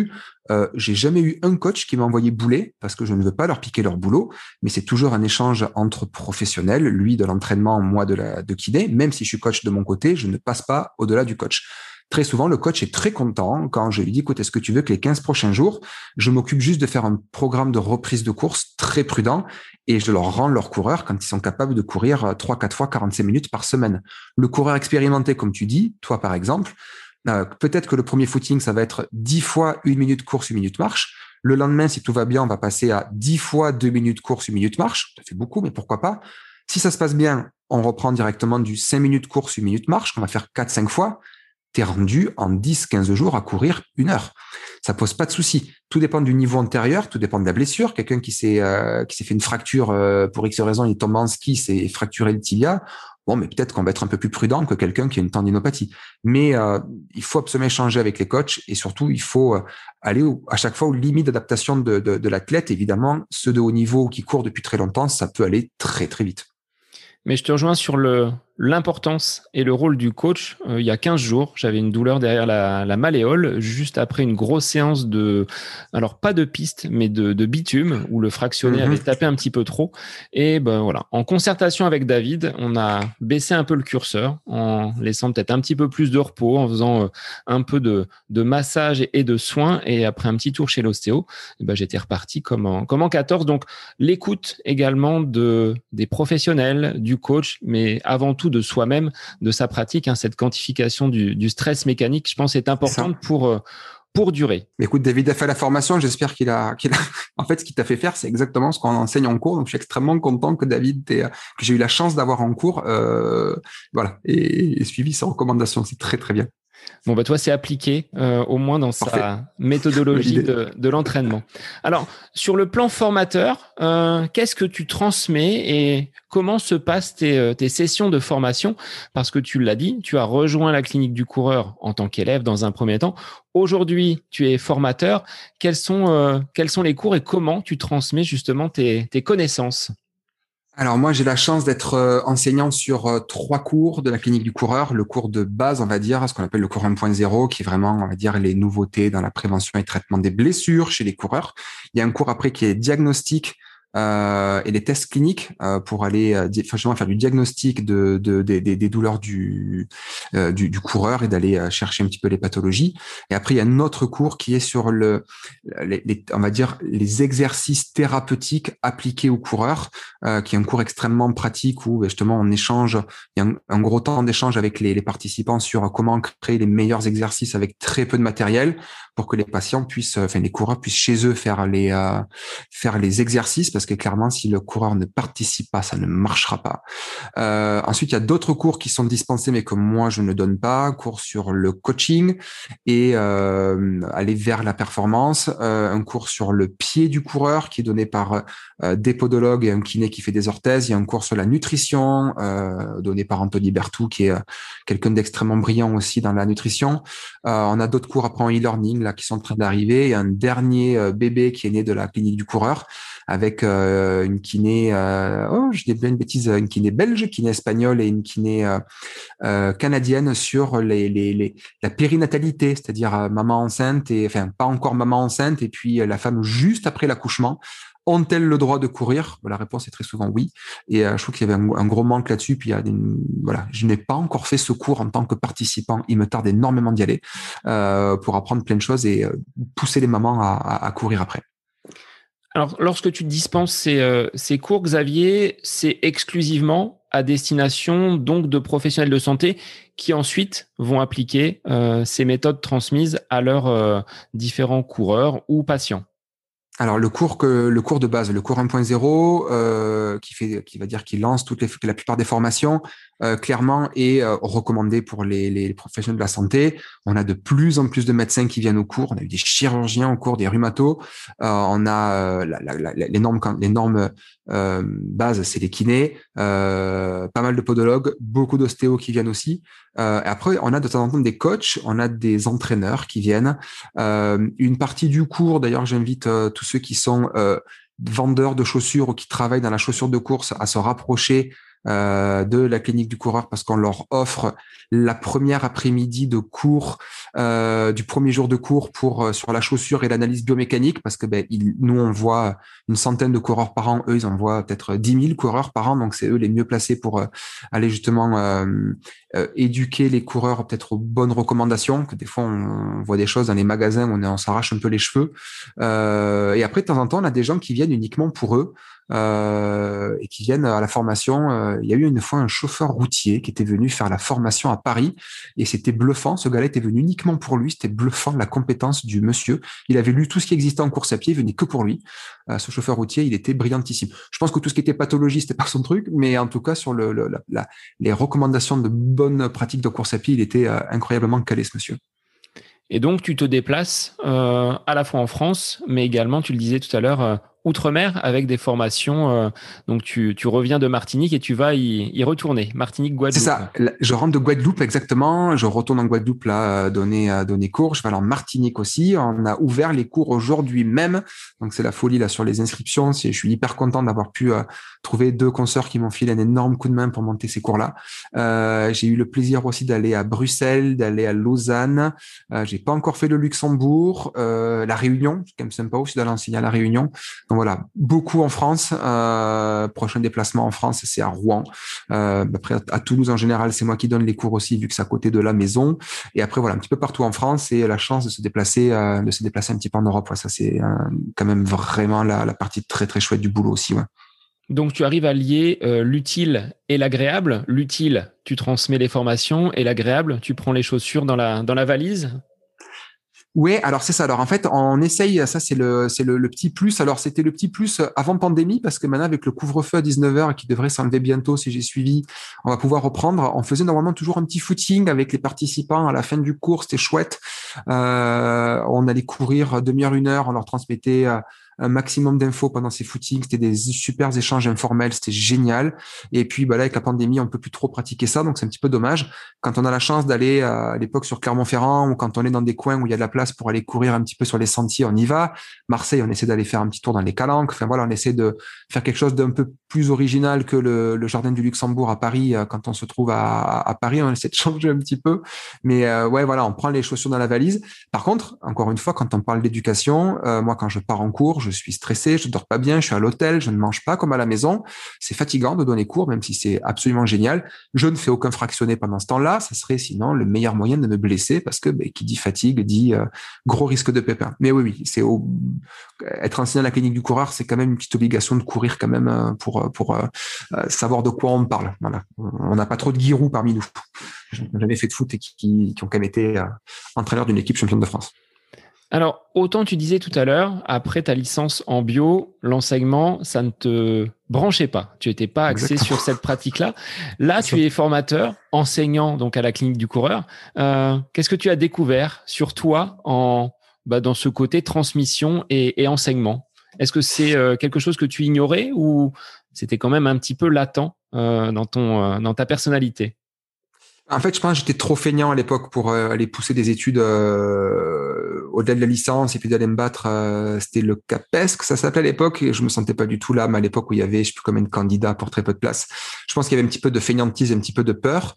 et puis surtout, je savais pas quoi faire. C'est que j'étais pas prof de plaisir, on va dire, mais je me sentais pas l'âme de, de, devenir enseignant. Là, je pense que c'est les, les, le fait de voir ben, des gens hyper charismatiques transmettre des choses qui m'ont dit, mince, est-ce que je pourrais à, force de travail et de, de, de, de, de recherche, d'abnégation, je sais pas trop comment dire ça, peut-être euh, essayer de piquer des trucs à droite à gauche chez ces gens-là et de, de transmettre le, le, les quelques connaissances que j'avais. Et puis euh, vaincre un peu mon bégaiement d'enfance où euh, j'ai pas mal euh, j'ai pas mal écrémé d'orthophoniste étant gamin. Petite revanche je pense là-dessus. Euh, et ouais je sais pas une envie ouais de transmettre et de ouais je, je pense un gros défi perso là aussi. Ouais de me lancer là-dedans et puis surtout y prendre un plaisir de dingue quoi. Les petites conférences faites à, de, devant des coureurs avec des athlètes etc que j'ai faites avant de, faire prof ça m'a vraiment dit que j'avais j'avais envie au moins d'aller creuser là-dedans et d'aller chercher quelque chose là-dedans. Ouais, euh, un peu un accident là aussi, mais avec un, plaisir incroyable de, de, de transmettre. Et est-ce qu'aujourd'hui tu serais capable de basculer totalement dans ce côté enseignant en délaissant ton métier de kiné totalement? Ou est-ce que tu as besoin quand même de cette base, euh, cet attachement à, ton cabinet et à tes patients alors déjà, nous, à la clinique du coureur, on a une obligation de, de, de, garder un côté euh, pratico-pratique. Il faut qu'on mette les mains dans le cambouis avec nos patients, que ce soit euh, dans notre cabinet ou peu importe où, en club ou où on veut. Non, j'aurais mal fou à lâcher le cabinet. Je, je, prends quand même vraiment beaucoup de plaisir au, cabinet à traiter les gens. Et puis, euh, pour, pour être bon et savoir de quoi on parle, il faut quand même qu'on ait de, la matière à apporter aux, participants des cours. Euh, certains euh, sont au moins autant formés que nous, avec beaucoup d'expérience. On a des kinés qui une bonne cinquantaine d'années qui viennent en cours, qui ont, qui ont déjà avec une très très grande très très grande pratique derrière eux. je pense que c'est très compliqué d'être enseignant, ce qu'on appelle en post-gradué, c'est-à-dire après diplôme, sans continuer à être euh, être dedans. Quoi. On imaginerait mal quelqu'un en école de commerce euh, n'avoir pas monté sa propre entreprise et aller enseigner en école de commerce. Je pense qu'il y a des choses, des fois, ce serait un peu, euh, on serait peut-être un petit peu trop imposteur à, à, pas, pas mettre les mains dans le cambouis. On, on saurait plus de quoi on parle très rapidement. Je pense qu'au bout d'un an ou deux, on n'arriverait plus à savoir de quoi on parle. Et depuis tes, tes, débuts en kiné jusqu'à aujourd'hui, avec cette évolution, cette formation constante hein, que tu as sur euh, différents domaines et maintenant sur la clinique du coureur, quelle est l'évolution principale que tu as pu voir chez tes euh, patients, on va dire, sportifs? On délaisse ceux qui euh, ne sont pas forcément coureurs, mais parmi les sportifs, est-ce que tu as vu une évolution dans leur, dans leur pratique, dans leur façon de, de réaliser justement ces, ces différentes compétitions ou entraînements? Alors, euh, il y a plusieurs choses là-dessus. La première, c'est que, euh, en fait, avant de faire la clinique du coureur, j'étais un coureur ultra minimaliste, c'est-à-dire en five finger, voire presque pieds nus, où je courais en claquette. Donc, euh, j'étais connu pour être le gars qui courait avec de la barbe et en claquette sur les sentiers ou qui court en five fingers. Donc, ça m'a aidé à me faire connaître un petit peu dans le dans le secteur en tant que, que coureur, en tant que kiné, bien qu'il n'étant pas du tout performant. Mais même encore aujourd'hui, j'ai des gens qui viennent quand même en me disant, je t'ai vu sur telle course, t'étais soit pieds nus, soit en claquette, soit avec euh, les five fingers. Et puis avec le temps et quelques petits bobos aux pieds, je me suis quand même rendu compte qu'un peu d'amorti sous les pieds était bien. Et du coup, j'ai encore des gens qui viennent de temps en temps ou qui sont venus surtout au début parce qu'ils avaient lu qu'il fallait absolument courir en très très minimaliste, ils venaient que pour ça. Ça, c'est une évolution que j'ai vue, c'est que moi, étant coureurs en chaussures très minimalistes. J'ai eu beaucoup de gens qui venaient pour savoir s'ils faisaient bien eux aussi. Euh, maintenant, aujourd'hui, moi, le, ce que je vois plus au cabinet, alors là, moins avec les, différents confinements, mais il y a un petit qui m'inquiète un tout petit peu, c'est très perso, c'est qu'aujourd'hui, si tu n'as pas fait un 80 bornes ou un 160, t'es pas un coureur. Euh, du moins dans les Pyrénées, il y a un petit côté course au, à la longueur de, enfin voilà, celui qui a la, plus, grande longueur de zizi, et que si t'as pas fait un 80 km, t'es pas un coureur. Si t'as pas fait un 160, t'es pas un coureur. Et donc, ben, on tombe sur des pathologies. Euh, alors, des surentraînements, on en voit peu chez les coureurs, mais des gens qui sont usés parce qu'ils s'entraînent énormément. Euh, je ne compte plus le nombre de divorces chez les coureurs d'ultra, même très performants dans les Pyrénées, sans citer personne. Euh, euh, il y a quand même un côté, moi, qui m'inquiète un petit peu, c'est ce côté, voilà, où on oublie peut-être parfois le côté plaisir et entraînement tu vois, d'aller travailler 30, 20, 30, 40 kilomètres à fond, euh, bien valider ça avant de passer, au-delà. Euh, les gens partent euh, sur de l'ultra comme ils partiraient en rando parce que ben, tu peux finir la diagonale des fous en trois jours et demi. Donc les gens s'entraînent à plus à marcher qu'à courir. Et j'ai ça, c'est un côté perso, mais que je vois de plus en plus quand même chez les coureurs qui veulent aller sur du long, je ne veux pas dire sans raison, mais peut-être pour de mauvaises raisons et plus pour avoir le t-shirt de finisher. Je pense qu'il y a le syndrome du finisher. Aujourd'hui, on ne félicite personne qui termine un match de tennis ou un match de foot, mais euh, il faudrait féliciter tout coureur qui a fini une course de plus de 20 bornes. Et je trouve qu'il y a des pathologies qui peuvent se rapprocher de là-dedans c'est très perso ça, hein, c'est pas. Et peut-être la diffusion sur les sur les réseaux. On disait que Strava pour toi est un bon outil pour aller scruter ce que font tes euh, tes patients blessés, mais c'est aussi un peu la, la surenchère sur certains euh, chronos, sur certaines distances à faire par semaine, à faire par euh, par sortie. Course au com, ouais, c'est la course au com quoi. C'est-à-dire que là en ce moment il n'y a plus trop de défis, donc ben, les gens qu'est-ce qu'ils font? Ils essaient de péter tous les coms. Donc à chaque les coms, hein, les King of Mountain, c'est le chez les coureurs on appelle ça le c'est le CR, je crois qu'ils appellent ça. chez en, en, course à pied. Le but, voilà, c'est d'avoir tous les, meilleurs chronos sur les segments qui existent. Euh, moi, ça me fait marrer de recevoir de temps en temps un petit, euh, un petit mail. Hey, euh, machin, t'as piqué ton, vient juste de te piquer ton, ton chrono. C'est rigolo. mais même moi qui essaie de me détacher de ça, je me dis, la prochaine fois que j'y vais, je vais essayer d'aller le rechercher. quand c'est encore possible. Il y, a un vrai problème là-dessus, c'est que du coup, les gens ne font plus de sorties pépère parce que se sentant fliqués par tout le monde, du coup, les gens, au lieu de faire de l'endurance de base, qui devrait être l'immense majorité de l'entraînement, ben, les gens, du coup, font toutes leurs sorties au taquet parce qu'il faut respecter la vitesse moyenne.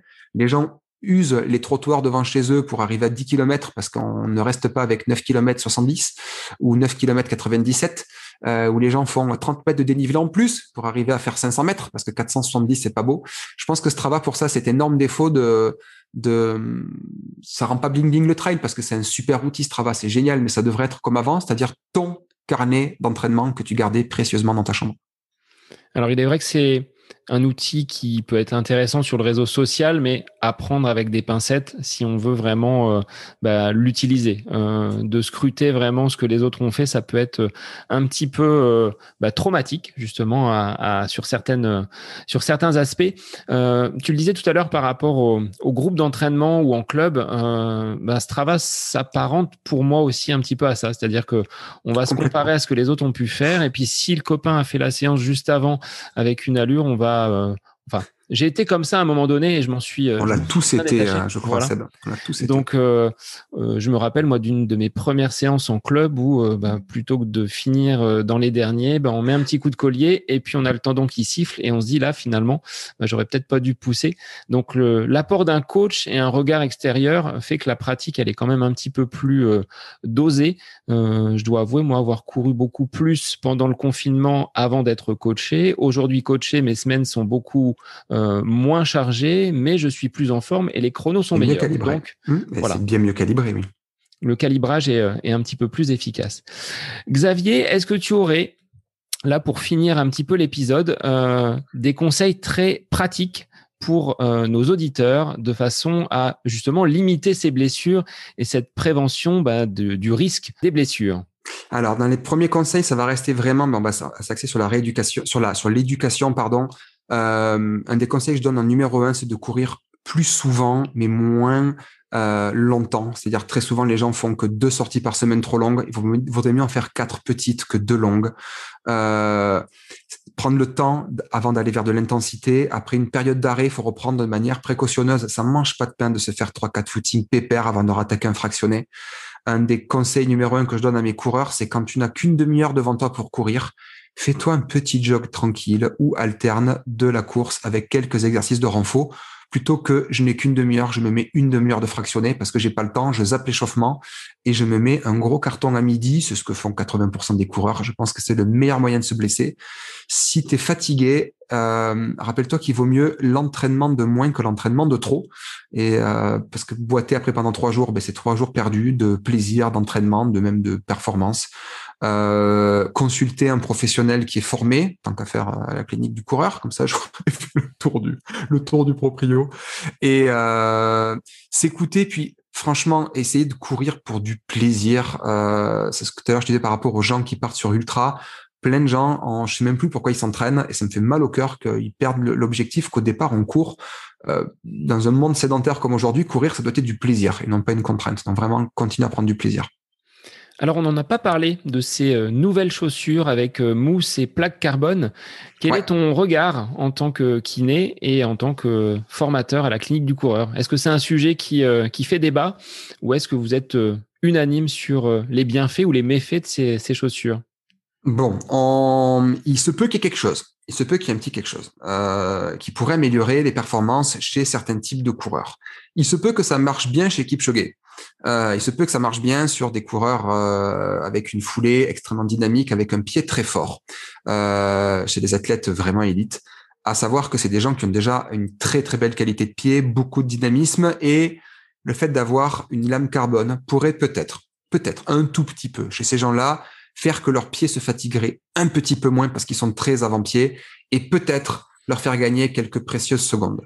Euh, si ça avait été vraiment la révolution annoncée, comme ils l'ont dit, 4%, 5%, etc., Nike, enfin Nike, comme on devrait dire, très franchement, le record du monde aurait été battu le jour même de la sortie de la chaussure. Or, il a fallu deux ans entre la création de la euh, la Vaporfly 4% la première et la euh, Next, j'ai perdu un peu, je t'avoue, les, la, la, suite des chiffres qu'a sorti Nike.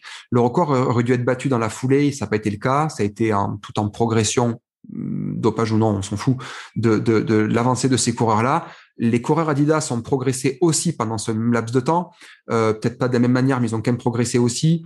Euh, maintenant, c'est vrai qu'il y a quand même l'année dernière, hein, avant le confinement, entre novembre et février, il y a quand même un nombre de coureurs incroyables qui sont repassés sous les 30 au bornes et sous les 29 au bornes en France, et tous y courant lame carbone. Maintenant, la grande question aussi, c'est que vu que tout le monde euh, s'est dit qu'il fallait les mettre, est-ce qu'il n'y a pas un effet placebo là-dessous? Est-ce que le fait de savoir que si tu les mets, tu vas courir plus vite? Et est-ce que ces gars-là qui s'étaient remis au trail euh, ne sont peut-être pas revenus sur route juste pour voir s'ils étaient capables d'eux et en fait, ils auraient été capables sans les chaussures? C'est pas clair. Euh, il y a quelque chose. En tout cas, moi, je ne mettrais pas 350 euros dans une paire de chaussures pour gagner 10 secondes sur mon 10 bornes.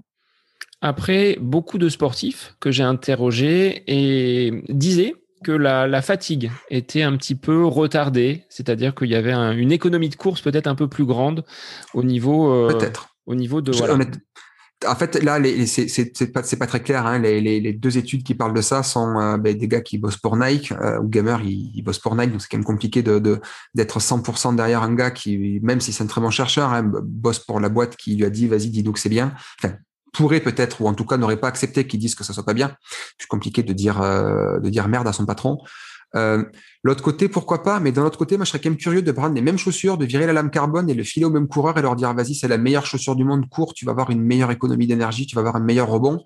Ce serait marrant de tester en aveugle, savoir si c'est les gens euh, sentiraient la même chose avec des chaussures sans savoir. Ça me fait un peu penser aussi au Power Balance, si tu te rappelles, le, le truc qu'on mettait au poignet. Ouais, le fameux bracelet avec un aimant euh, qui a été démonté par le par le CNES à Toulouse euh, complètement parce que euh, par le CNRS pardon à Toulouse où en fait en fait tu mettais le, le, le, truc ou pas ça changeait rien. Je sais pas. Il y a peut-être un petit quelque chose, mais pas autant que ce que peut nous dire les, les médias et ce que pu en dire le marketing. Peut-être, mais pas pas autant.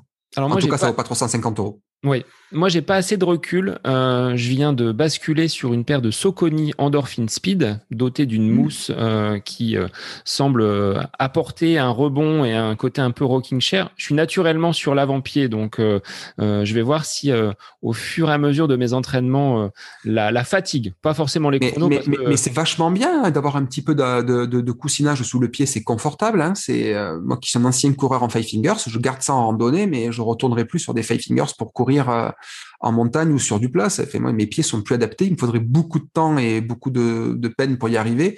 Moi, j'aime bien quand il y a un petit peu de coussinou. Je j'aime bien courir avec la marque Altra, qui a un accueil du pied, on dirait des charentaises, là où des c'est extrêmement agréable d'avoir un tout petit peu de coussinou sous le pied. C'est chouette quand même. Hein. C'est c'est je retournerai pas au cheval. Hein. Je suis content de ma voiture. Hein. Je, la technologie, ça n'a pas que du mauvais. Hein. Donc, je t'en dirai plus dans quelques semaines pour voir si c'est euh, euh, différentes euh, chaussures. je suis plutôt moi axé sur les Mizuno, mais là les Soconi sur les deux séances que j'ai pu faire m'offrent quand même pas mal de confort. Doucement sur les transitions. Ouais, doucement sur les transitions. Alors j'ai commencé prudemment par deux fois dix minutes, un échauffement. Euh, je suis, euh, je suis les conseils, mais à voir sur euh, bah, peut-être les, les, semaines à venir si le lendemain, toi, moi je le vois surtout le lendemain, si des courbatures, si la fatigue liée justement aux efforts, notamment en, fractionné, sont présents ou pas. Donc à, à tester sur les les futures semaines. Alors moi, par contre, euh, je suis pas en five finger, mais j'aime bien à cette période-là, tu vois, du printemps où les pelouses sont magnifiques. Une fois que j'ai fini ma séance de piste, euh, finir pieds nus. Est-ce que tu valides? Alors, je vais faire mon pénible. Je vais te dire l'inverse. Dans l'idéal, ce qu'on conseille, et je suis pas le seul là-dessus, en tout cas, la clinique du coureur, ce qu'on conseille, c'est plutôt que de faire après ta séance euh, courir pieds nus. Tu peux le faire aussi après, mais l'idéal serait plutôt de le faire avant.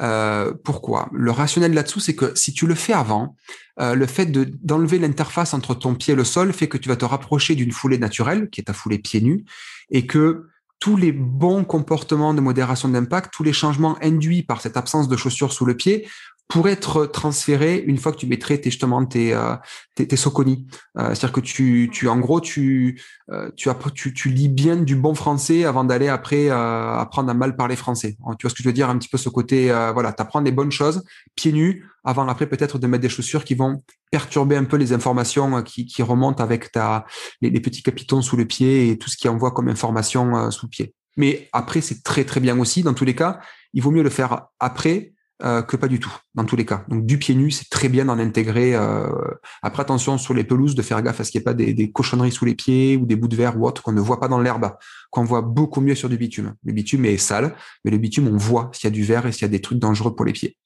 Et en termes de durée, tu conseilles combien à peu près? Parce que je fais 5, 5 minutes. c'est vraiment très très court. Alors, si tu es déjà habitué à marcher pieds nus à la maison, en dehors ou autre, et que ton pied est habitué du pied nu, cinq minutes, c'est très bien. Quelqu'un qui ne marche jamais pieds nus à la maison, il y en a qui ne supporte pas le pied nu.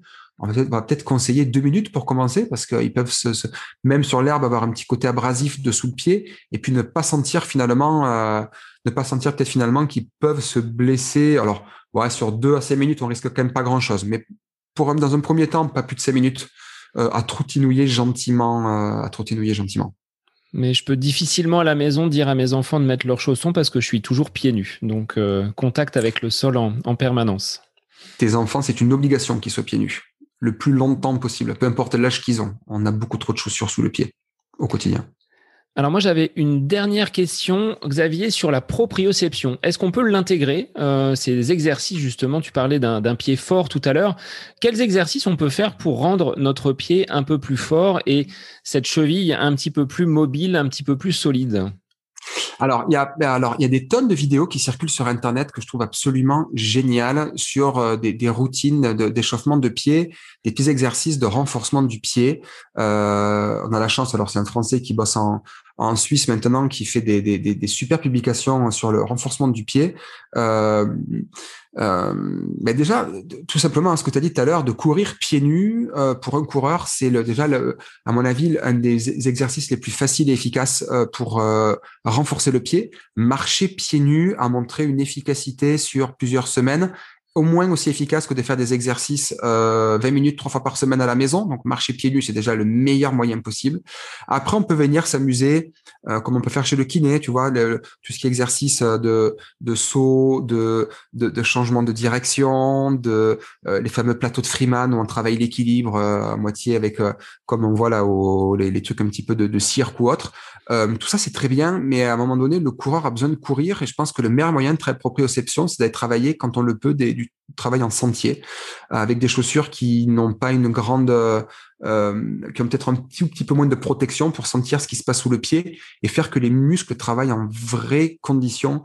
Moi, les coureurs que je que j'ai la chance de suivre au cabinet ou en tant que coach, euh, je les pousse quand même pas mal à courir au maximum en sentier, juste pour travailler un petit peu justement la cheville en situation réelle. Euh, après, si j'ai le choix, j'irais quand même énormément travailler plus du renforcement global, euh, renforcement des cuisses, mollets, tout ça. Euh, la proprioception viendra peut-être un petit peu derrière. Euh, et je pense qu'un travail en sentier peut déjà être quelque chose d'extrêmement intéressant. Il est vrai que ces exercices, moi je les ai pratiqués, hein, euh, ayant été blessé à la cheville, et au tendon d'Achille, on les fait bien souvent quand euh, la blessure est là. On les oublie une fois que le, le mal est passé, je dirais. Donc c'est quelque chose, comme tu le disais tout à l'heure, euh, du cadre de la routine à mettre en place et à pratiquer, on va dire, régulièrement. En fait, c'est un peu le souci, c'est-à-dire que le problème, c'est qu'aujourd'hui, on ne peut pas dire que quelqu'un qui va faire sans arrêt du renforcement des mollets va éviter une tendinopathie d'Achille. On peut pas dire que l'endurance du mollet, le nombre de fois où tu es capable de monter sur la pointe des pieds, de redescendre et de remonter, euh, est prédicteur ou pas euh, d'avoir une tendinopathie, donc un problème de tendon au niveau du tendon d'Achille. Euh, on sait que quelqu'un qui est blessé, le fait de faire du renforcement va diminuer ses douleurs, améliorer sa fonction. on va dire, il va, il va reprendre plus rapidement la course. Par contre, quelqu'un qui n'a rien, lui dire de faire du renforcement, aujourd'hui, on n'a pas de preuve que ça va prévenir le risque de blessure. Ça me rend malade parce que je pense que le renforcement musculaire est essentiel à toute pratique pour le coureur. Faire du renforcement musculaire, j'ai souvenir que Fabrice en avait parlé, il a raison quand il dit que non, ça ne fait pas prendre de volume musculaire, donc non, tu ne seras pas plus lourd, donc non, tu ne perdras pas en VO2.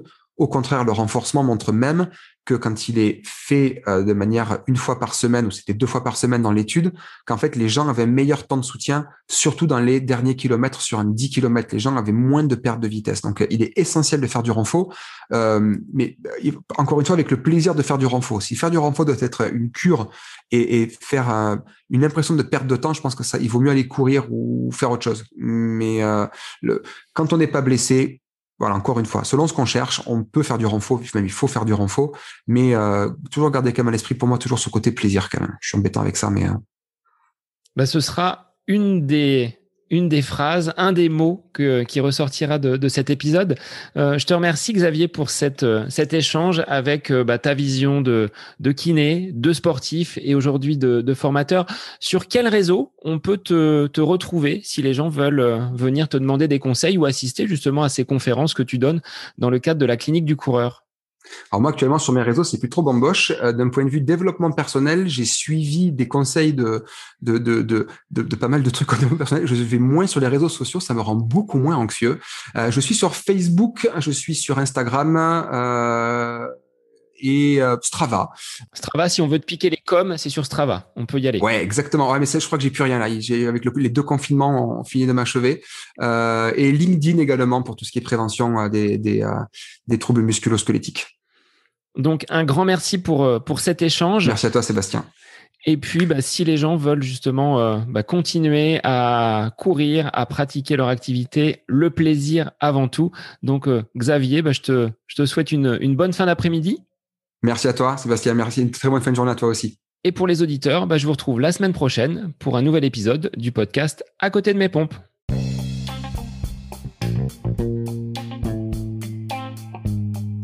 J'espère que cet épisode avec invité vous aura plu. Je vous remercie infiniment de votre écoute. Pour euh, faire remonter le podcast dans les classements, je vous invite à laissez une petite évaluation sur Apple Podcast, 5 étoiles, un petit commentaire, ça me fera énormément plaisir et vous permettrez au podcast d'être remonté, diffusé, euh, déployé sur euh, ces différentes plateformes de façon euh, bah, plus importante encore qu'il n'est actuellement. Et puis je vous invite à me retrouver sur les différents réseaux, hein, Facebook, Instagram. Laissez votre petit message, votre commentaire, ça me fait plaisir d'échanger avec vous. Si vous avez des questions, si vous voulez voilà échanger sur quelconque sujet en lien avec la course à pied, mais pas que, parce que le sport c'est une philosophie de vie et c'est une passion qui nous anime de façon commune, donc n'hésitez pas à venir échanger avec moi. Sur ce, je vous souhaite une bonne fin de semaine, un bon week-end et je vous dis à la semaine prochaine pour un nouvel épisode du podcast à côté de mes pompes.